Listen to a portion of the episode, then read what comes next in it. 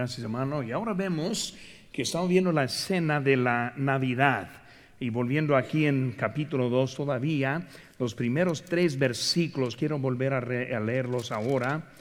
Dice, aconteció en aquellos días que se promulgó un edicto de parte de Augusto César que todo el mundo fuese empadronado. Ese primer censo, censo se hizo siendo sirenio, gobernador de, la, de Siria, e iban todos para ser empadronados. Y lo dice, cada uno a su ciudad. Oremos, Padre Santo, Señor, te pido en ese momento que tú nos hables a través de tu palabra. Señor, ayúdanos en, este, en esta temporada mantener el enfoque propio en tu nacimiento. Señor, gracias por todo lo, lo que ha pasado en este día y Señor, lo que va a ser en esta semana que viene. Señor, bendice ahora el tiempo. Gracias por todo. En tu nombre precioso que te pedimos. Amén. Pueden tomar asiento, hermanos. Vemos ahora cada uno a su lugar. Cuando pensamos de Belén, vemos que hubo la profecía de Belén. Belén es un pueblo muy antiguo, mencionado en la Biblia desde hace cuatro mil años. Hoy en día es un pueblo de aproximadamente 30 mil habitantes.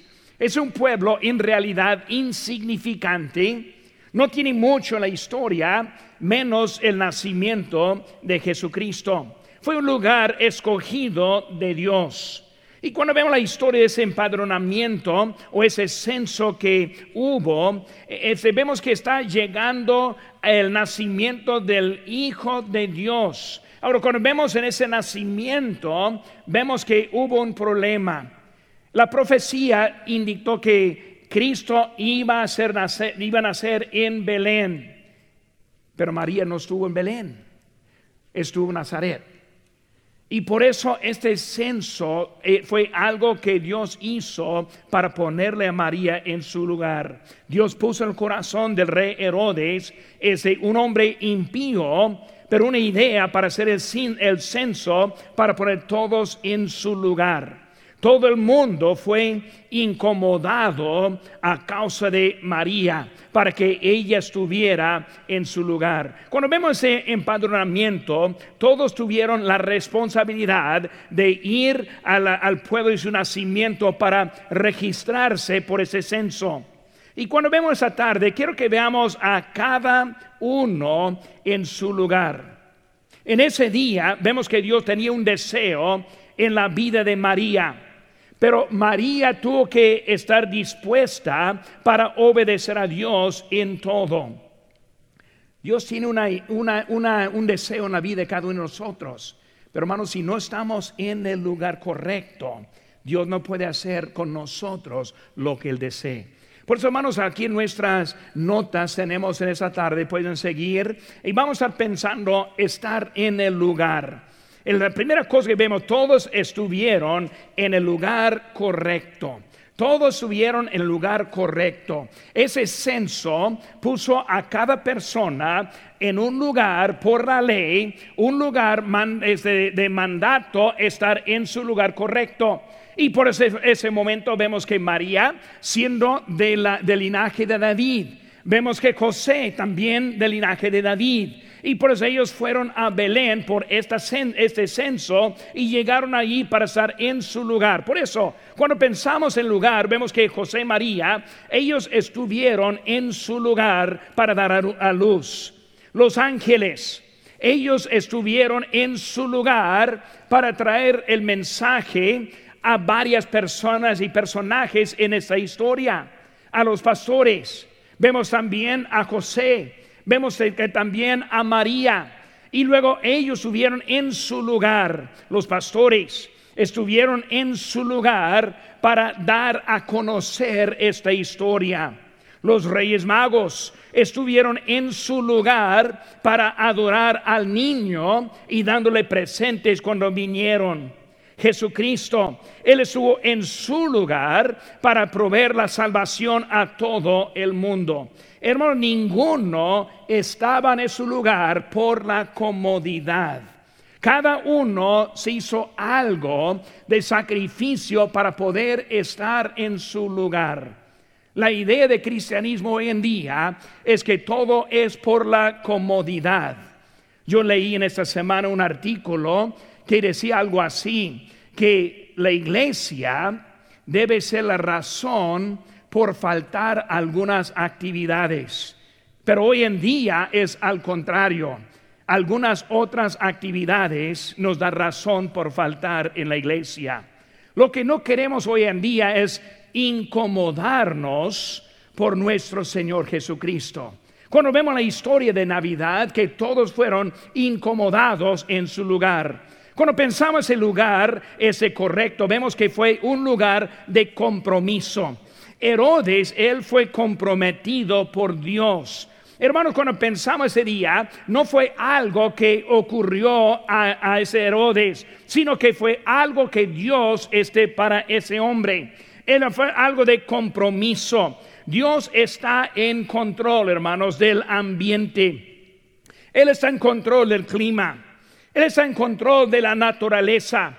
Hermanos, todo obedece a Dios. Dios sí da libertad, pero bajo todo es Dios quien manda. Y aunque nosotros muchas veces no entendemos eso, es Dios que está en control de todo. No fue idea de Él. En Proverbios 21.1 dice, como los repartidos de las aguas, así está el corazón del rey en la mano de Jehová. A todo lo que quiere lo inclina. Hermano, Dios ahora estuvo obrando en la vida de este rey impío para llevar a cabo la voluntad de Dios a esta pareja, José y María. Dios utiliza hasta los inconversos ese para su propia voluntad. Si recuerda algunas historias, unos ejemplos, pueden recordar la historia de Jonás como Jonás fue al mar en desobediencia y Dios usó hasta el ambiente y los marineros para llevar y ponerle a Jonás al lugar correcto. Dios sí está en control. Encontramos que la Biblia, en la Biblia, Dios usó a las naciones paganas para castigar al pueblo de Dios cuando ellos fueron desviados de la voluntad de Dios. Pero vemos que Dios es Él quien está en control y algunos están sirviendo y sirviendo por, este, este, por su compromiso. José, él llevó a su esposa al lugar por compromiso. Él no sabía dónde debe estar. Él no sabía que era en Belén. Él estuvo preparando la vida en Nazaret y seguro que volvió para allá pero vemos en este momento que él estuvo allí por el compromiso de Dios para estar en ese lugar. Ese él fue obligado por Dios y desde que Dios lo quiso poner lugar, usó a Herodes para ponerle. Por eso algunos estuvieron en su lugar por el compromiso. Vemos también un lugar de casualidad. Cuando pensamos algunos en esta historia, no vemos que fue algo de compromiso o algo directo, simplemente por la casualidad. Cuando vemos eso, los pastores, ellos estuvieron en el lugar cuando se les presentaron los ángeles. Cuando llegaron ellos a ellos, este, ellos estuvieron ahí. Unos pastores, nadie específico, no eran nombres en ellos. Simplemente unos por la casualidad que andaban cuidando y cuando llegaron los ángeles, ellos fueron usados y luego fueron al lugar. Este, cuando pensamos en nuestra vida, Dios nos ha dado tanto nuestra vida, pero muchas veces no es por compromiso, sino es porque Dios está haciendo algo en nuestra vida.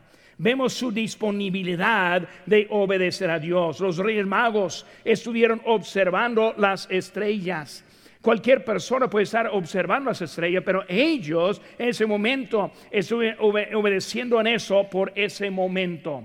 Dios usa a nosotros. Hermanos, muchas veces no tenemos razón ni entendemos por qué, pero Dios nos quiere usar. Por eso hay unos por compromiso, otros por casualidad, pero vemos que es un lugar de propósito claro. Cuando vemos de cada uno, vemos su propósito, los ángeles, Ellos fueron enviados por Dios. Ellos tuvieron un propósito bien claro. Los ángeles mensajeros, los ángeles cantando, los ángeles trayendo las noticias, los ángeles animando, los ángeles dando dirección, los ángeles comprometiendo a los que quienes estuvieron hablando. Ellos tuvieron su parte en ese momento con un propósito muy claro.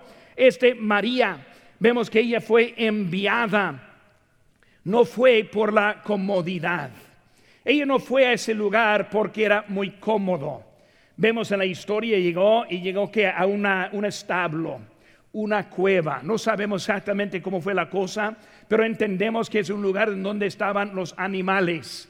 Usaron, utilizaron el pesebre en vez de una cuna y por eso vemos que no estaba en un hospital limpio con atendida por médicos, sino en un establo sucio, estaba dando luz al Señor. Y sí fue un lugar de bendiciones.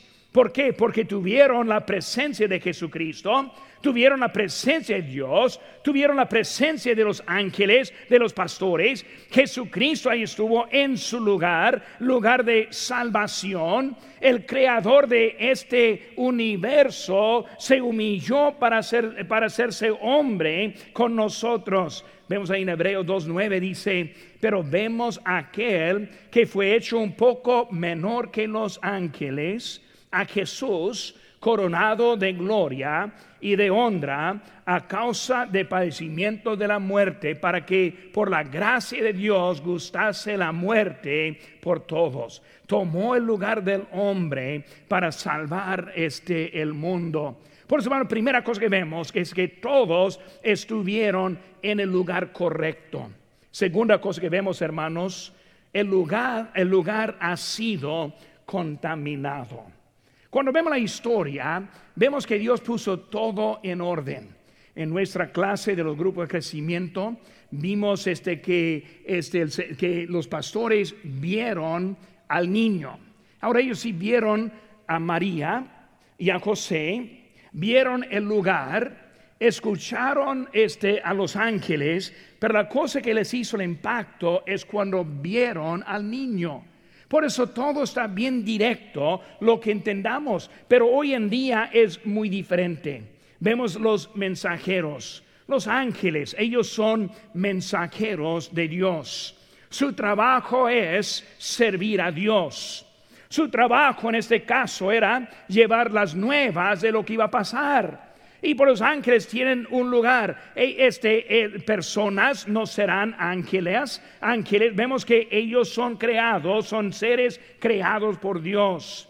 En el, en el, cielo hay ángeles. Pero vemos también ese, muchas veces que nosotros ponemos el énfasis en otro lado.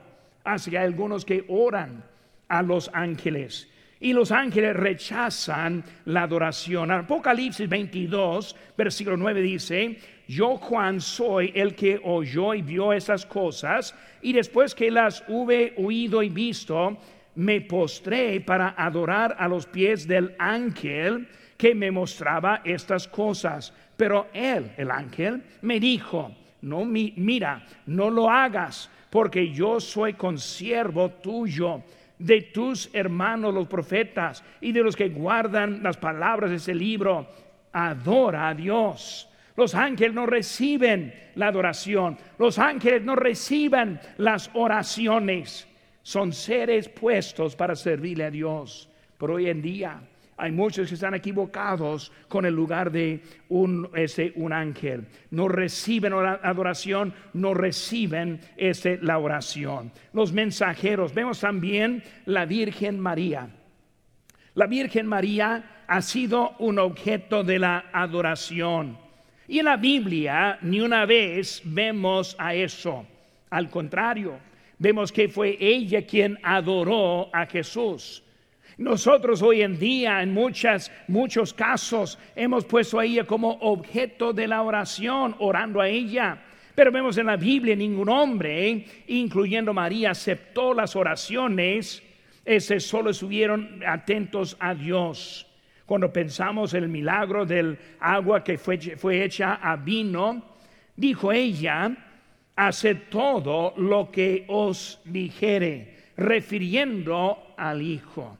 Por eso, hermanos, hoy en día este ha sido mucha contaminación en la manera que estamos sirviendo y adorando a Dios. Diciendo María, la Madre de Dios, es una blasfemia en diciendo eso. La Virgen María tuvo su lugar especial y luego Dios le puso en un lugar importante, pero no como este para recibir la, adoración. Mensajeros, la Virgen María. Y ahora vemos el Mesías. Hoy en día vemos que el Mesías está presentado como este un hombre con pelo largo, afeminado, débil, hace que películas que están este, tratando relaciones este, con este, María Magdalena, películas que están hablando ahora hasta que refieren como un ex homosexual, hermanos, un ataque directo a Dios, Señor Jesucristo. Hoy en día todo está muy cambiado. Todo hoy en día el mundo acepta esta forma de pensar que ha contaminado lo que Dios ha hecho con nosotros con los cristianos.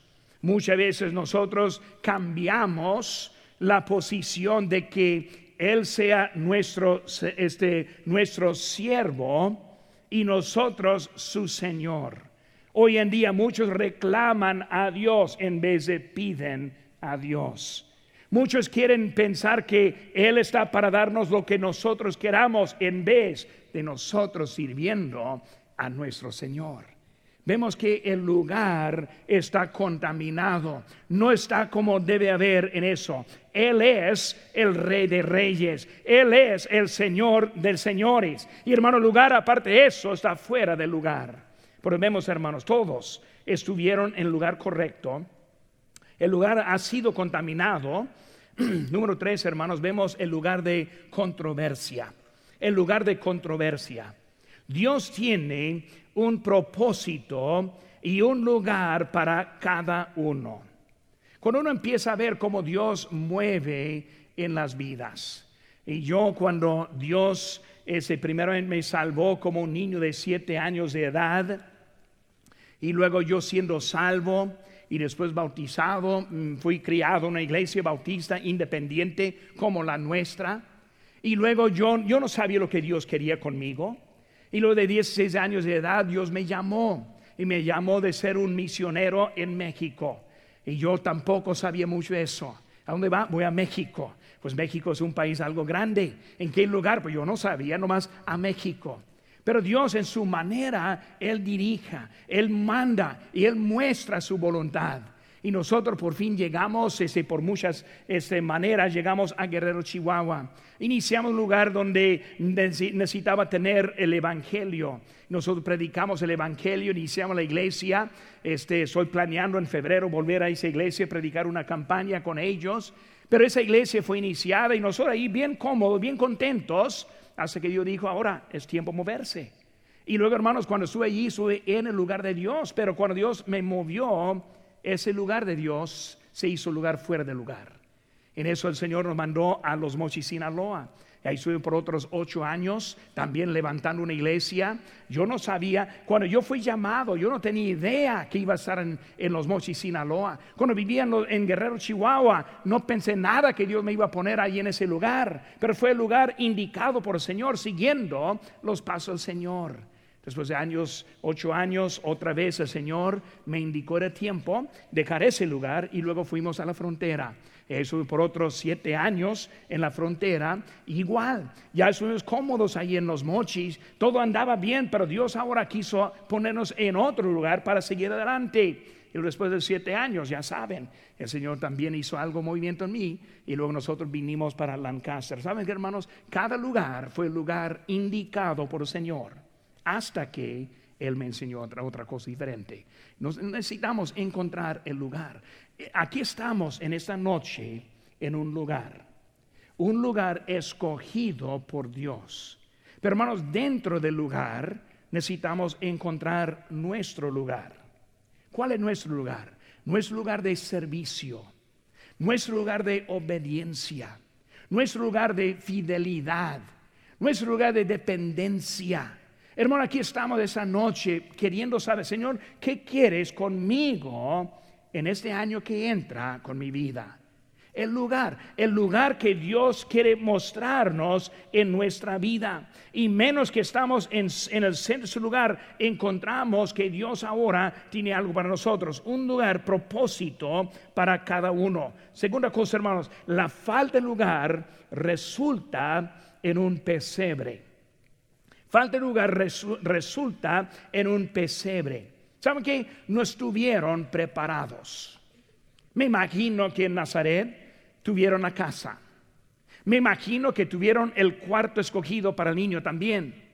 Me imagino que siendo carpintero, este, ese José ya tuvo todo preparado en la casa para recibir. El problema era que no fuese lugar. Y desde que no estuvo el lugar correcto, lo que le pudo ofrecer simplemente fue un pesebre. Ese pesebre representa cuando alguien no está en el lugar preparado, pues no puede ofrecer a Dios lo que él debe de tener. Él merecía mucho más. Ellos este, no estuvieron en su lugar. La palabra de Dios fue muy clara. Es hablando en Miqueas, encontramos tu Belén Efrata pequeña, el lugar que Dios tuvo para ellos. La mayoría de este mundo está fuera del lugar, viviendo una vida equivocadamente. Hermanos, este, vemos que los paganos adoran a Dios y otros dioses. Ellos no saben quién es el Dios verdadero y andan perdidos en su lugar. Los infieles, ellos están adorando otras cosas. En los creyentes muchas veces dirección equivocada. Este tiene familia o trabajo, lugar cómodo, cosas que está en lugar de obedecer a Dios. Desde que no estuvo en su lugar, hermanos, le ofrecieron un pesebre en vez de una cuna. Y hermanos, nosotros necesitamos estar preparados, siguiendo adelante lo que Dios tiene para nosotros este año. Dios tiene un lugar propio para cada uno. La iglesia. Cuando yo pienso en la iglesia, hermanos, no es una iglesia, sino es la iglesia. En mi vida personal, cada lugar, Dios puso una iglesia en donde mi corazón estuvo puesto. Y aquí en nuestra iglesia esta noche, hermanos, les digo, mi corazón está aquí. Soy contento que Dios me puso en Guerrero por ese tiempo. Soy contento que vivíamos en Mochis por ese tiempo, en la frontera por ese otro tiempo.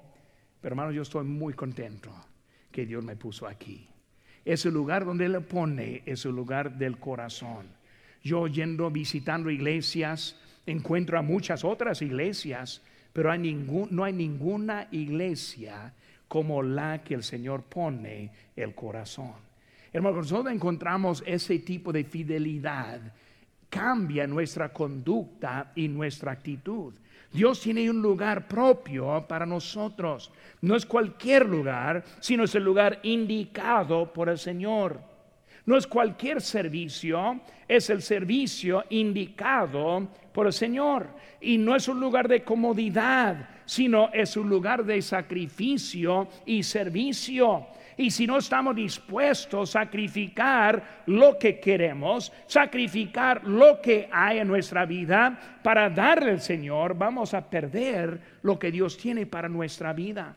Muchos siguen la tradición de la familia, pierden el beneficio. Muchos no ven la necesidad en ser fieles y luego este, activos y luego pierden su lugar. El lugar correcto es ser parte de la iglesia y luego no estando en ese lugar es un lugar fuera de lugar.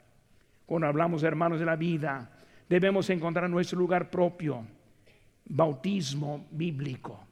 ¿Qué es eso? Algo que es cada paso que un creyente debe tomar. Tenemos aquí un bautisterio, ya siempre, siempre preparado. Cualquier culto se puede bautizar. Pero necesitamos seguir al Señor. ¿Para qué? Encontrar el lugar correcto. Pero muchas veces decimos, mañana, mañana, mañana voy a ser salvo. Mañana voy a ser bautizado. Mañana voy a servir. Y hermanos, mañana sigue y la vida sigue avanzando. Necesitamos ver la importancia de encontrar ese lugar y el lugar correcto, ser obediente a Dios. Primero de Juan 1.7 dice, pero si andamos en luz, como Él está en luz, tenemos comunión unos con otros y la sangre de Jesucristo nos limpia de todo pecado. Él nos da un lugar donde podemos este, seguir adelante. Podemos andar, hermanos, este, delante de Él. La salvación. Hermano 13, 11 dice, y conociendo el tiempo, que ya es hora de levantarnos del sueño, porque ahora está más cerca de nosotros nuestra salvación. Hermanos, la vida está avanzando. Cuando pensamos en lo que Dios quiere en nuestra vida, ¿cómo vamos a entrar el año que entra? Ya estoy preparando mi mensaje para el día 5 de enero. Yo quiero estar pensando en otro año nuevo. Significa otra oportunidad más. Cuando entramos un año nuevo, ¿cómo va a entrar? Como siempre. ¿Va a entrar no más pasando o va a entrar con metas en la vida. Les animo, hermanos, que en esta temporada ahora de Navidad, días de vacación, donde no, no van a estar entrando a trabajar, que pase unos momentos en la mañana tempranito, orando, leyendo la Biblia, pidiendo a Dios, Dios, ¿qué es lo que quieres en mi vida en este año que entra? Debemos tener metas espirituales, comprometidos a la oración. Hermanos, como su pastor hispano, yo les pido por sus oraciones. La oración eficaz mucho hace. Hermano, yo necesito las oraciones. Necesitamos comprometernos a la oración, comprometernos a leer la Biblia, comprometernos en nuestra vida espiritual, comprometernos en las áreas de la vida, la vida física, la familia, la vida con nuestra iglesia. Debemos entrar, hermanos, con unas metas en lo que vamos a hacer para nuestro Señor cada uno a su lugar. En nuestra historia, cada uno llegó a su lugar, cada uno estuvo allí. Tristemente, en nuestra historia, muchas veces hay gente que nunca llega a su lugar, más anda variando, no saben por qué. Hermano, ese año nuevo es un tiempo que podemos poner enfoque en la vida diferente. Quiero que estemos entrando, orando, pidiendo al Señor, Señor, yo te pido que me pongas en lugar correcto. Va a costar, va a ser sacrificio, no va a ser algo cómodo, pero es algo de mucha bendición si nosotros sigamos a nuestro Señor.